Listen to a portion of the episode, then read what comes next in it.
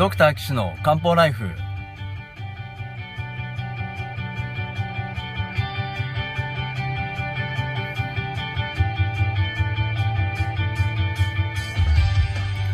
ポッドキャストドクター騎手の漢方ライフは医師である岸大二郎がリスナーの皆様から寄せられた体の悩みを中医学をもとにした漢方薬や鍼灸治療の知識で解決するお手伝いをする番組です。現代医学では改善しない辛い症状や病名はあるけれど治療方法がない疾患。検査はしたけれど異常がない症状に対して現代学はもちろん漢方や鍼灸の考え方をお伝えしていくことで皆さんの生活を幸せにする岸漢方クリニックがお送りします。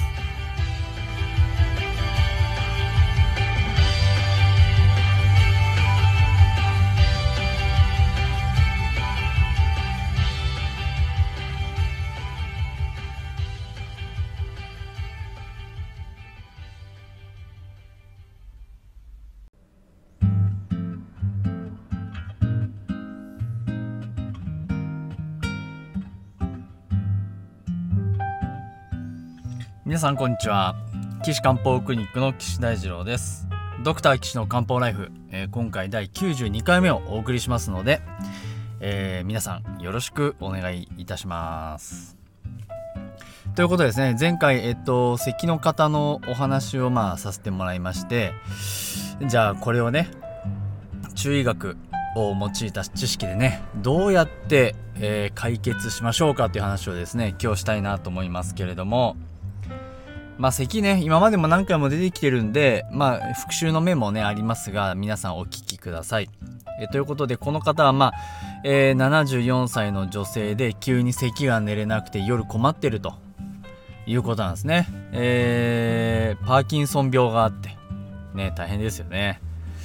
こう手は震えたりとかね、えー、っと、手だけじゃなくて足がこうすくんじゃって歩きにくいとか、あとは、えー、まあ、場合によるとねあの認知症が出てしまったりとかそういったこともあるんですけれども、まあ、今ね治療薬がいっぱい出てますので、まあ、それでね脳の中でドパミンっていうのが少なくなっちゃったせいで手が震えるんですよっていうのはね分かってますからそのドパミンをどうやって増やしたらいいでしょうかっていう治療をですね。まあ、一生懸命やってるわけなんですけれどもなんでドパミンが減っちゃったかっていうのは分かんないんですね。わかります？ね。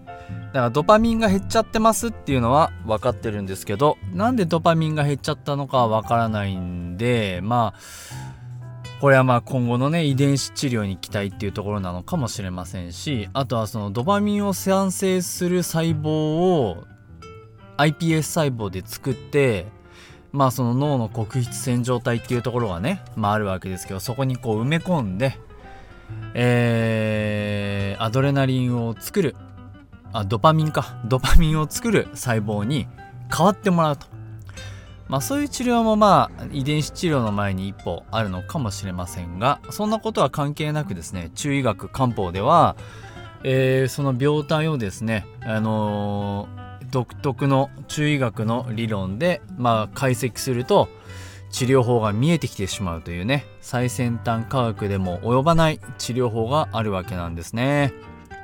まあ、これ使うとパーキンソン病の手の震えも良くなるし進行も抑えられますんで、まあ、あのぜひねやった方がいいんじゃないかなと思いますけど、まあ、今回はそれでね咳なんですよね。だこの咳とパーキンソン病一見関係ないように見えるんですけれども実はこれすごい大ありのありありありありありのコンコンチキなんですね。わかります？まあわかんないですよわかんないですよね。はい、わかりました。じゃあそのとこわかるように説明していきたいと思います。ではですね、中医学的に言ってこの方のある、あの、ある症状、ない症状をね、お話ししますけれども、腰痛があります。腰痛いですね。で、おしっこも近いですね。えー、便秘があります。で、冷え性があります。ね、喉が渇く、口が渇くね、あと汗が出るとのことですね。このね、汗もね、汗出ますっていうのは普通でも出ますんで、あの普通よりたくさん出ますっていう人は汗って書いてほしいんですけど、そうじゃない人はまあ普通でいいですけどね。あといつどれぐらいどんな時に出るのかとかね例えば緊張した時にブワーッと手のひらに汗をかきますとか、えー、緊張した時にブワーッと首から上に汗をかきますとか、えー、緊張した時にブワーッとこうお腹の周りに汗かきますとか普通でもこう脇の下から汗が染みあの垂れて夏とか染みちゃって嫌ですとか、まあ、なんかそういうの書いてもらえるとねすごく分かりやすいですけどね。でこの人のない症状としては痰はありません。足の冷えはありません。喉痛くありません。頭痛くありません。あとはその関節痛もなくてあと寝汗はないんだそうですね。だ多分夜咳が出ちゃうんですけど寝汗で困って着替えなきゃいけないとかそういったことはないみたいですね。ただここで知りたかったなと思うのが夢見るかどうかと寝つきがどうかなっていうのとうーんそういうところを知りたかったかな。ね。多分この人も74歳でだいぶ隠居が進んで腎隠居が進んでると思うんですよね。で冷え性があるんで陽居もあるんだと思うんですよね。うん。だからここでホテルがあるかどうかっていうのをもう教えてもらうとあのー、陽居の方がメインなのか陰居の方がメインなのかってなるんですけど多分この人の場合は咳についてもパーキンソン病についても隠居がメインなんだろうなと思うんですよね。陽居もありますけどこの今の症状からするとメインなのは体の潤いが少ない陰居だと思います。でこれ陰居になると困るのはまあ一つ肺ですよね。肺っていうのはですねあったかくて潤いがあるところが好きなんですよ。わかります？あったかくて潤いがある。あったかくて潤いがある。湿り気があってね。どこですか？沖縄ですね。まあ、ちょっと台風が来て大変ですけどね。あの台風がね、ブワーンと風が吹き荒れる、えー、肺からの咳って思うとね、ああ、肺は沖縄かもなっていうふうに思ってるんですよね。肺は沖縄が大好きです。で、これがですね、潤いがなくなっちゃってるんですね。乾燥になっちゃって、乾燥しちゃってます。これは年のせいっていうのは一つあると思います。で、あとはですね、うーん、このパーキンソン病もそうなんですよね、結局ね。わかります？結局その潤いがなくなっちゃうじゃないですか、体の中で。そうすると、あの、空気が乾燥しますよね。で、乾燥すると、この、温まっちゃうわけです。それちょっと正しくないか。乾燥してるのは何のせいかっていうと、陰、体を冷やせない潤せないね。そうすると逆に熱を持ってしまう。熱を制御できなくなるわけですよ。熱を制御できないっていうことは熱がどんどん乾かしますよね。はい。そうすると乾いた空気が熱によって煽られて風が生じます。ヒューヒューヒューヒューね。そうするとその風っていうのは皮膚の乾燥だったり皮膚のかゆみだったりあと手の震えとかあと精神的な不安定ね。イライラしちゃう。総称感眠りが浅いそういったことも引き起こします。ね。のでえっ、とこの陰が虚してるっていう状態によって引き起こされてる同一の病気であるということが分かります。ね。異病同治なんて言いますけどね。違う病気を同じ治療方法で治療します。まあそんな当たり前ですけど 当たり前なんですけどそんな風にわざわざ言ったりしますけど。であとはですねこの人とその喉が渇くのもその潤いが少ないからですね。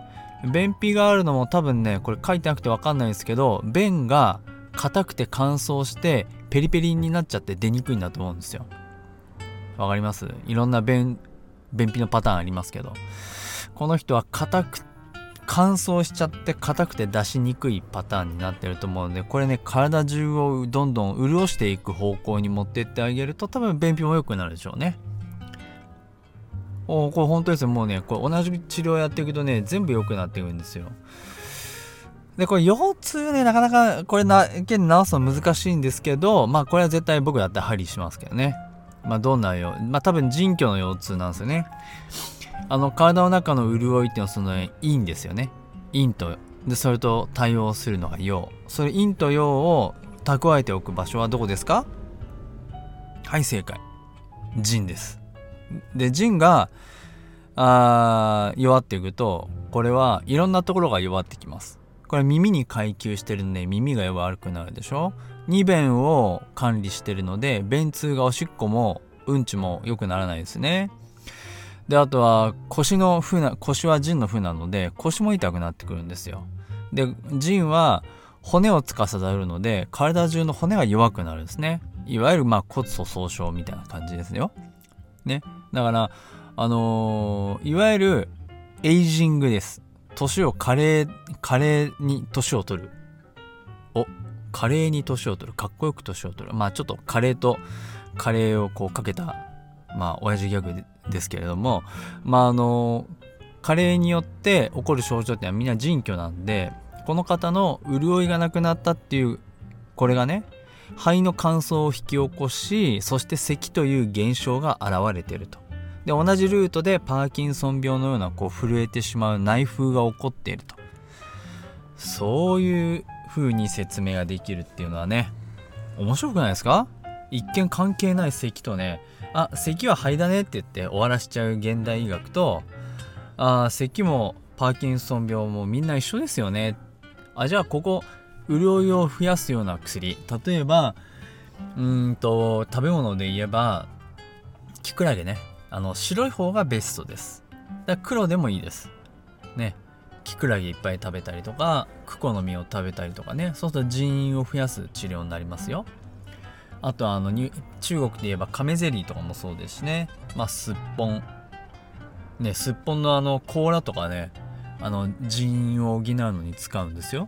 だこの人ねすっぽんの殻を食べるのはねすあ、まあ、食べるって言うとちょっと難しいかもしれませんけど煎じて飲むっていうのはね全然ありだと思いますね。あとねあのー、あれあのー、角。えー、角もですね鹿ですね。6畳これね日本語読み時々分かんなくなりますけど6畳ですね。まああのー、持ってきてえー、煎じて飲むっていうのはね。これ相当腎の陰を補うね。いいですよ。これをね混ぜた漢方薬はいろいろあるんですね。だいたい気虚になっていることが多いんで人参とかも入ってることはありますね人参はね潤いもつけてくれる気も補ってくれる素敵な生薬なのでね混ぜたらいいですよね。あで肺を潤すのにはやっぱ麦門堂とか天文堂とかも入れたいですね。で肺の母は脾臓で脾臓の陰も虚あ、まあ、陰が虚すってことはあんまないですけどえー、火が虚してると肺の気も虚してしまいますからね。肺の気を補ってあげるのもいいですしね。そんな治療するとそんな煎じ薬作るとベストじゃないですかね。エキス剤だとそういうのが入ったものを選んで飲んだらいいんじゃないかなと思いますけれども。え。これ多分パーキンソン病も良くなるでしょうね。うん。まあ是非こういう方治療してみたいなと思いますけれども。まあ、こういうね治療ご希望の方はね是非岸漢方クリニックにですねあのー、いらしてほしいなと思いますね。えー、これ絶対良くなりますね。まああまり絶対とかお医者さん言っちゃダメなんで言いませんけど。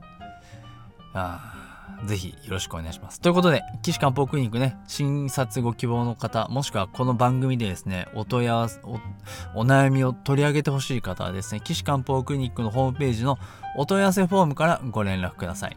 で、お問い合わせフォーム、ね、えー、岸漢方クリニックの URL ですよ。URL は高崎漢方人道 .com です。takasaki ハイフン kanpo.jimdo.com ですね。最近はですね、あの、このホームページ行くと LINE の QR コード載せてありますんで、LINE でね、直接連絡してもらった方が早いかなと最近は思っております。まあ、もしくはですね、私の月に1回勉強会やってますんで、そちらにいらしていただいてね、あの、質問していただいても結構です。